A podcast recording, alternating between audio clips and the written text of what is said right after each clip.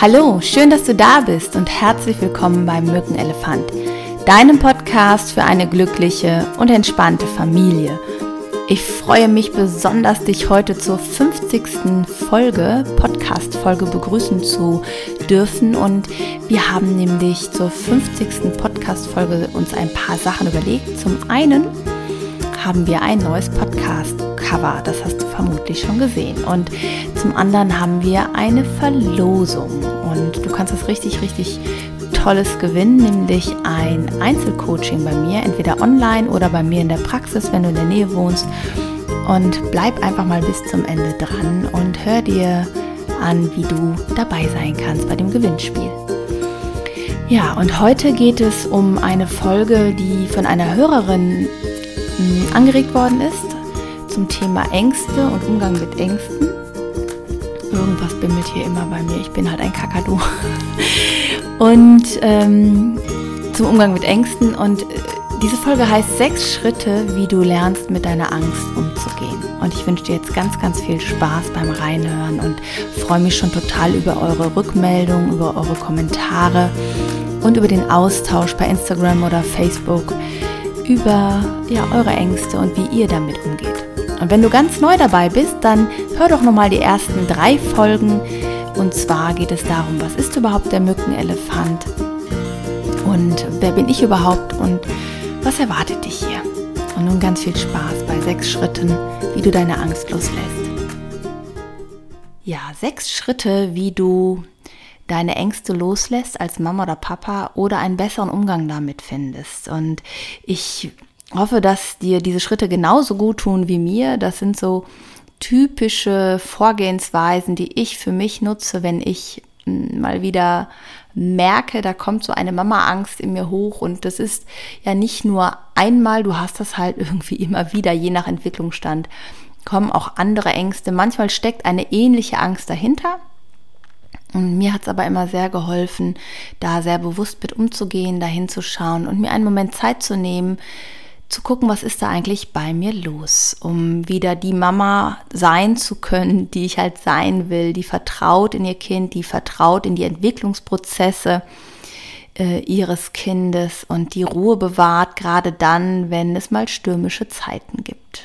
Ja, und mh, mm, der erste Schritt, oder vielleicht bevor ich mit den Schritten anfange, was vielleicht nochmal ganz wichtig ist, dass Angst grundsätzlich ein, eine positive Absicht hat. Ja, also ich höre immer wieder, dass jemand sagt, oh, ich will die Angst loswerden und die darf nicht sein, ich will die nicht mehr fühlen. Sei einfach dankbar, dass du Angst empfinden kannst, denn Angst beschützt dich. Angst ist wertvoll für dich als Mensch und wir brauchen das Gefühl von Angst, um uns vor Gefahren zu schützen.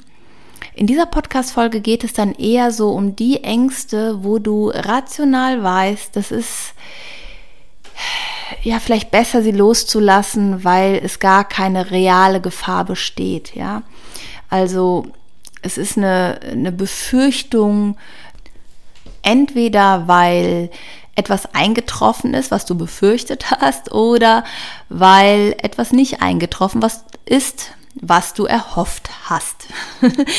und ähm, die Ängste sind immer aus der Vergangenheit genährt.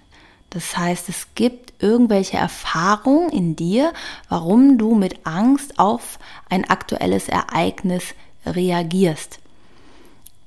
Ja, deswegen reagieren wir bei unseren Kindern auch auf unterschiedliche Dinge. Wir reagieren ja nicht auf alles gleich. Die einen Eltern regen sich äh, über was ganz anderes auf als die anderen Eltern. Ja, also bei ganz, ganz vielen Dingen, wo ich mega entspannt bin, äh, kriege ich halt mit, dass sich ähm, andere Mutis total aufregen und bei einigen Dingen, wo ich äh, denke, mein Gott, äh, ich könnte platzen. das kann ja wohl jetzt nicht sein kriege ich halt auch mit, dass ähm, andere Muttis oder Väter damit viel gelassener umgehen. Und das ist immer so ein Hinweis, dass es erstmal mehrere Möglichkeiten gibt, diese Situation zu bewerten. Und dass es nicht automatisch Angst ist. Ja, also, und Angst, ähm, ja, ist halt etwas, was ähm, erstmal eine positive Absicht hat. Ja, und das erste, Schritt eins, den du machen kannst, wenn, wenn es um Ängste äh, geht, das ist etwas, was ich zum Beispiel dann mache, ist, ich setze mich hin, ich schließe meine Augen. Wenn du magst, kannst du das eben mitmachen, aber ähm, nur wenn du nicht im Auto bist oder gerade irgendwie die Augen auflassen musst. Und dann atme ich tief durch die Nase ein und durch den Mund aus. Und nochmal tief durch die Nase ein und durch den Mund aus. Tief durch die Nase ein und durch den Mund aus. Und dann fühle ich in mich hinein, wo spüre ich gerade diese Angst im Körper. Wie fühlt die sich an? Und bei mir merke ich das immer sehr stark im Bereich Brust und Hals. Und dann nehme ich Kontakt zu diesem Körperteil auf. Manche sehen auch ein Bild, wenn sie sich Angst vorstellen, haben ein Bild von der Angst oder sie haben einen Gedanken zu der Angst. Bei mir ist es halt dieses Körpergefühl und ich nehme Kontakt auf zu ihr und dann sage ich, es tut mir leid, dass ich dich nicht haben wollte oder dass ich dich nicht haben will und es tut mir leid, dass ich dich nicht wertgeschätzt habe, dass du mich beschützen willst und ich möchte mich bedanken, dass du da bist und dich um mich kümmerst. Ich möchte mich bedanken, dass du so gut auf mich aufpasst. Und das Spannende ist, ich beobachte dann mein Körpergefühl oder ich beobachte dann, was, was geht da in Resonanz, was passiert. Und äh, alleine dadurch, dass ich es anerkenne, dass meine Angst etwas Positives will, fühle ich schon, wie das Körpergefühl ruhiger wird, weil ja auch dieser Anteil gesehen wird und wahrgenommen wird. Das ist mal Punkt 1. Bedanke dich bei deiner Angst. Punkt 2 ist, da du ja jetzt weißt, dass das etwas mit dir zu tun hat und etwas aus deiner Vergangenheit ist, hm, mache ich als zweiten Schritt immer, ähm, ich benenne konkret, was ist meine Angst. Nehmen wir jetzt mal mh, hm, ein aktuelles Beispiel. Ähm, ja, ich weiß nicht, ob. Ja, nehmen wir mal das aktuelle Beispiel. Meine Tochter hat mir vor kurzem erzählt, dass sie raucht. Ich hatte schon länger so ein bisschen so den Verdacht, weil sie öfters mal nach Rauch gerochen hat und ähm, sie hat dann immer gesagt, nee, die Freunde rauchen und sowas und ich habe das auch nicht weiter verfolgt. Und äh, jetzt nach dem Sommerurlaub und sowas habe ich, äh, haben wir abends auf der Couch gelegen und als ich ihr gute Nacht gesagt habe und sie gedrückt habe, habe ich gesagt, hm, du riechst irgendwie wieder nach Rauch, rauchst du? Ich habe einfach nochmal gefragt und sie sagte, ähm, ja. Und ich habe dann auch nicht gefragt, wie viele oder warum machst du das oder sonst was. Ich habe das einfach so zur Kenntnis genommen. Meine Meinung kennt meine Tochter zum Thema Rauchen. Ich meine, ich mache auch Entwöhnungen, hallo. Ich rauche selber ich habe noch nie geraucht und ja, also ich finde Rauchen so ist überhaupt nicht meins, wüsste überhaupt nicht, warum das machen sollte. Ja, und habe das aber äh, so erstmal angenommen, habe das nicht negativ kommentiert, sondern fand es gut, dass sie da jetzt offen zu mir war und dass sie auch den Mut hatte, das zu sagen. Und ich habe aber dann gemerkt, als ich abends schlafen gegangen bin, dass mir das noch so im Kopf herumging und dass ich mir dazu Gedanken gemacht habe und habe mich dann halt gefragt, was ist da meine Angst? Und meine Angst war natürlich, dass das meinem Kind schadet.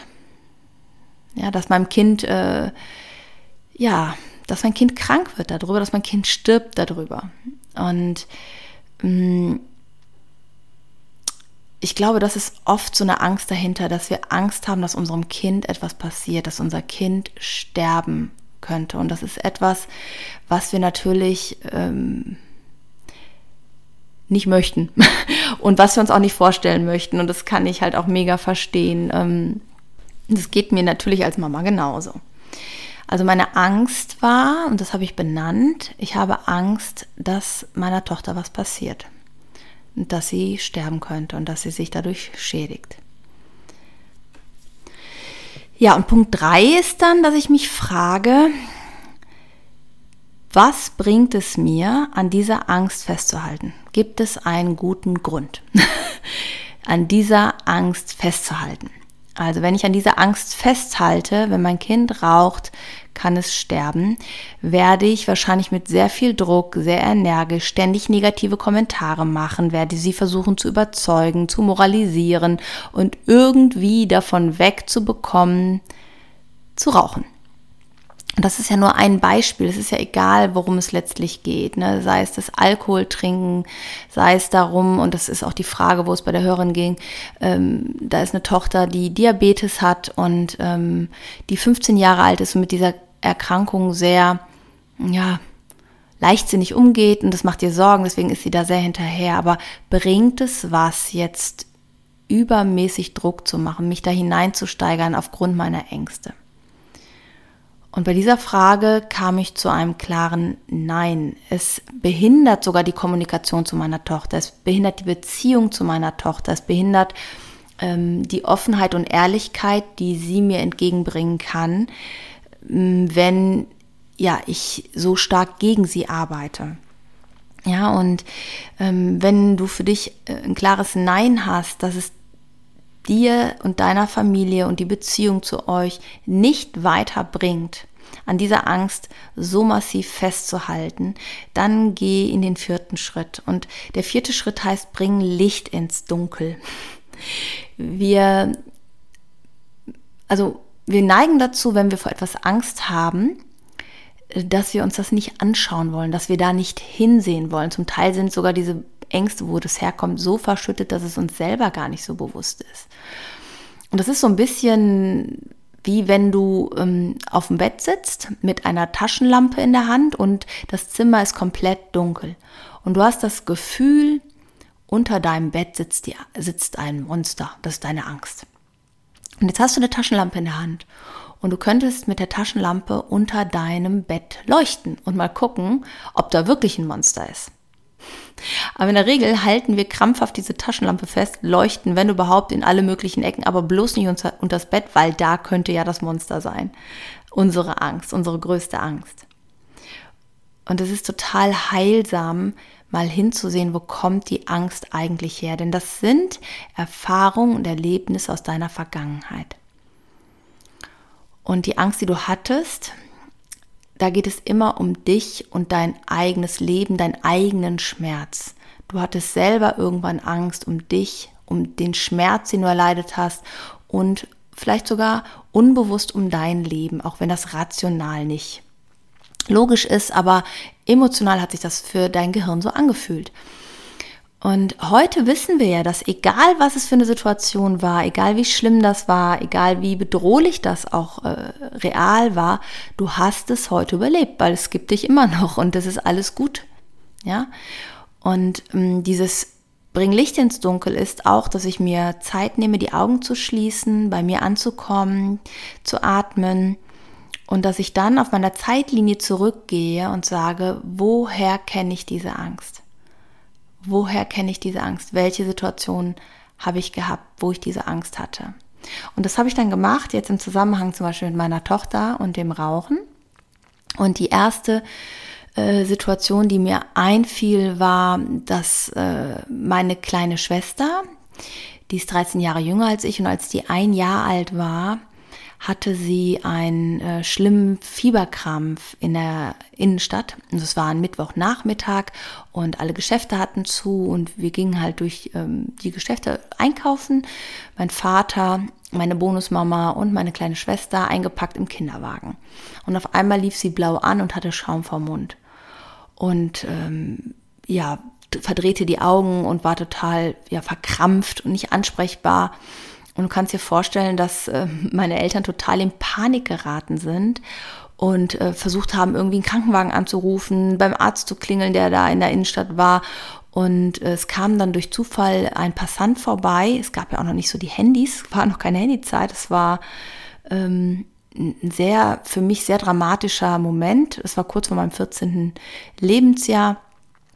Und ich habe echt gedacht, meine Schwester stirbt und alles, äh, also es kam ein Passant vorbei, das wollte ich noch erzählen, der hat sie dann wieder belebt, es kam dann ein Krankenwagen, ist auch alles gut gegangen. Sie hatte dann über zwei Jahre noch massiv immer mal wieder Fieberkrämpfe, aber wir wussten halt, wie wir uns verhalten müssen, was jetzt ähm, los ist. Und damals, als ich 14 war, habe ich, war ich mit dieser Angst eigentlich total alleine. Also ich hatte gar keinen, der sich um mich gekümmert hat. Und das haben die, äh, hat mein Vater, also haben meine Eltern ja nicht gemacht, weil sie sich nicht um mich kümmern wollten, sondern weil sie selber voller Angst waren, weil sie selber mit ihren Ängsten völlig überfordert waren. Und ich hatte das Gefühl, Ich muss mich jetzt noch um die beiden kümmern. Ich muss für die beiden stark sein, für die beiden da sein und die unterstützen. Und was ich dann gemacht habe, ist halt, dass ich zu dieser 14-Jährigen hingegangen bin heute als erwachsene Frau, als Mutter von selber zwei Kindern und mit dem Wissen, dass es meiner kleinen Schwester gut geht und sie heute selber eine Familie hat, bin ich zu dieser 14-Jährigen hin und habe sie in den Arm genommen und habe ihr gesagt, dass sie keine Schuld trifft und dass alles gut ist und dass sie sich jetzt auch mal anlehnen darf und dass sie keine Angst haben muss, weil alles gut ist und dass ihre kleine Schwester ein ganz wundervolles Leben haben wird mit einer ganz tollen Familie und dass du auch mal irgendwann zwei Kinder haben wirst und eine tolle Familie. Ja, und habe dann dieser 14-Jährigen von mir, also meinem jüngeren Ich, das gegeben, was damals nicht möglich war und habe somit wie das Gefühl von Vertrauen bekommen. Ja, in dem Moment, ähm, wenn die Angst sich auflöst, beruhigt sich dein ganzes System. Ja, und das war die eine Szene und dann gab es noch eine weitere Szene, das habe ich glaube ich auch schon mal in einem Podcast erwähnt, als ich drei Jahre alt war, hatte meine Mutter äh, ein zweites Kind erwartet. Das war mein kleiner Bruder, der Michael. Und sie war dann im Krankenhaus für die Entbindung und ich habe sie auch noch da besucht. Und ich kann mich irgendwie noch an diese Szene erinnern, wie ich äh, vor diesem Babybettzimmer stand. Damals gab es ja noch so, äh, so Babybettzimmer, wo die ganzen Babys reingeschoben worden sind mit so einer Glasscheibe. Und da habe ich so reingeguckt. Mit meiner damaligen Tagesmutter war ich da.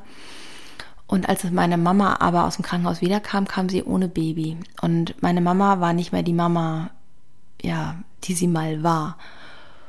Und äh, der kleine Michael ist damals verstorben aufgrund eines Herzfehlers und wahrscheinlich, weil die Medizin noch nicht so weit war. Wir wissen es, er ist auf jeden Fall verstorben.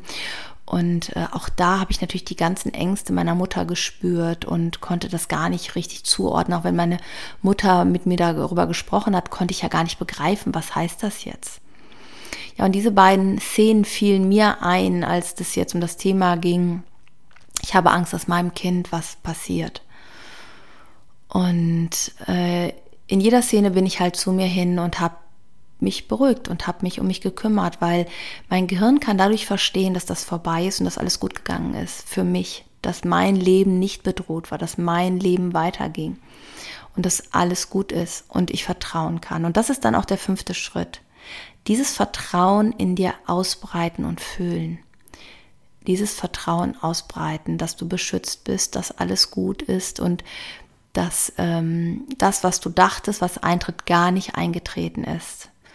Und in dem Moment, wenn sich dein ganzer Organismus beruhigt, wenn alles wieder heller wird, wärmer wird, so mit diesen Veränderungen, die das für dich mitbringt innerlich, schaue ich dann auf die Situation mit dieser Liebe, mit diesem Vertrauen, denke ich dann wieder an die Situation, dass meine Tochter mir erzählt, dass sie raucht und breite in dem Moment dieses Vertrauen, diese Liebe in mir aus und merke, wie ich in Liebe bei ihr bleiben kann, wie ich für sie da sein kann, wie ich nicht Vorwürfe mache, sondern erkennen kann, dass es ihr Lebensabschnitt mit ihrem Leben, ja, Erfahrung zu sammeln, ihr Leben auszuprobieren, zu schauen, was brauche ich für mich? Und es ist ja gerade so dieses Alter, wo, ja, wo es darum geht, wo gehöre ich zu, was äh, brauche ich, um mich zugehörig zu fühlen, um mich abzugrenzen.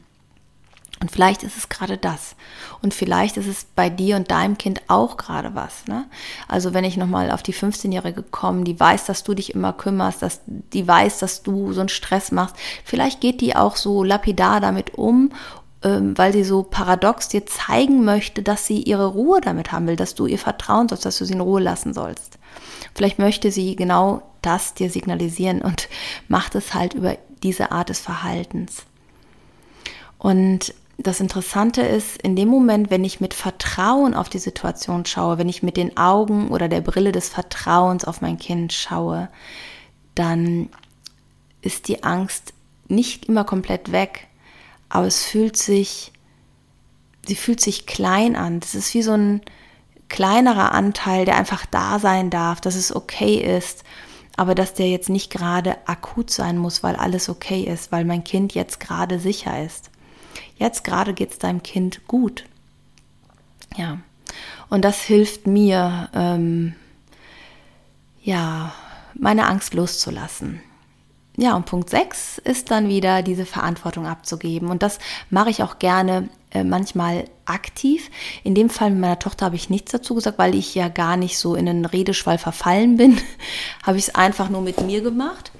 Aber wenn äh, jetzt zum Beispiel sowas ist, äh, dass ihr wahrscheinlich oft Diskussionen darüber hattet, würde ich äh, zu deiner Tochter gehen und sagen, oder zu deinem Sohn, äh, je nachdem, äh, ich, ich meine jetzt gerade die eine Hörerin, die mich angeschrieben hat, und sagen, bisher war es so, dass ich einfach Angst habe, dass dir was passiert und ich mache mir Sorgen und ich möchte mich selbst davor beschützen, eine schmerzhafte Erfahrung zu machen.